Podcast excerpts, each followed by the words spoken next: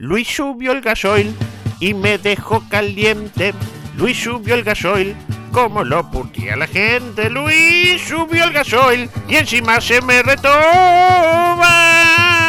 Lo recuerdo con el mamá preguntando por la globa.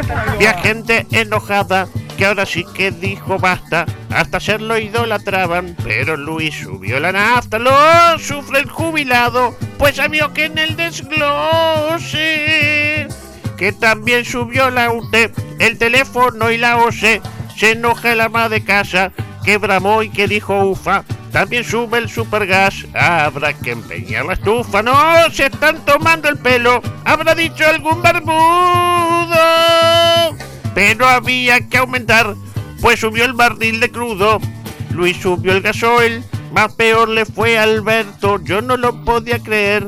Lo que dijo que Vejerto se escuchó en Tierra de Fuego y hasta se en Villa Lugano.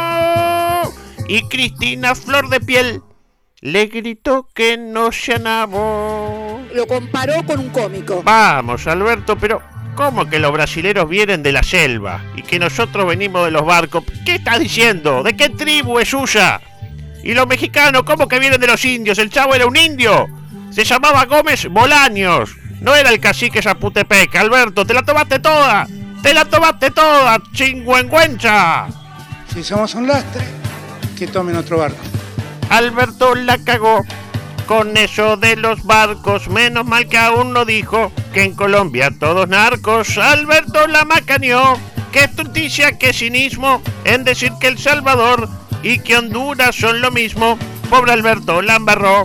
A ver si lo explicito, los uruguayos vinieron en un barco más chiquito. Yo no salgo de mi asombro. Lo que dijo este peroncho, que Martín Fierro llevaba neopreno en vez de poncho.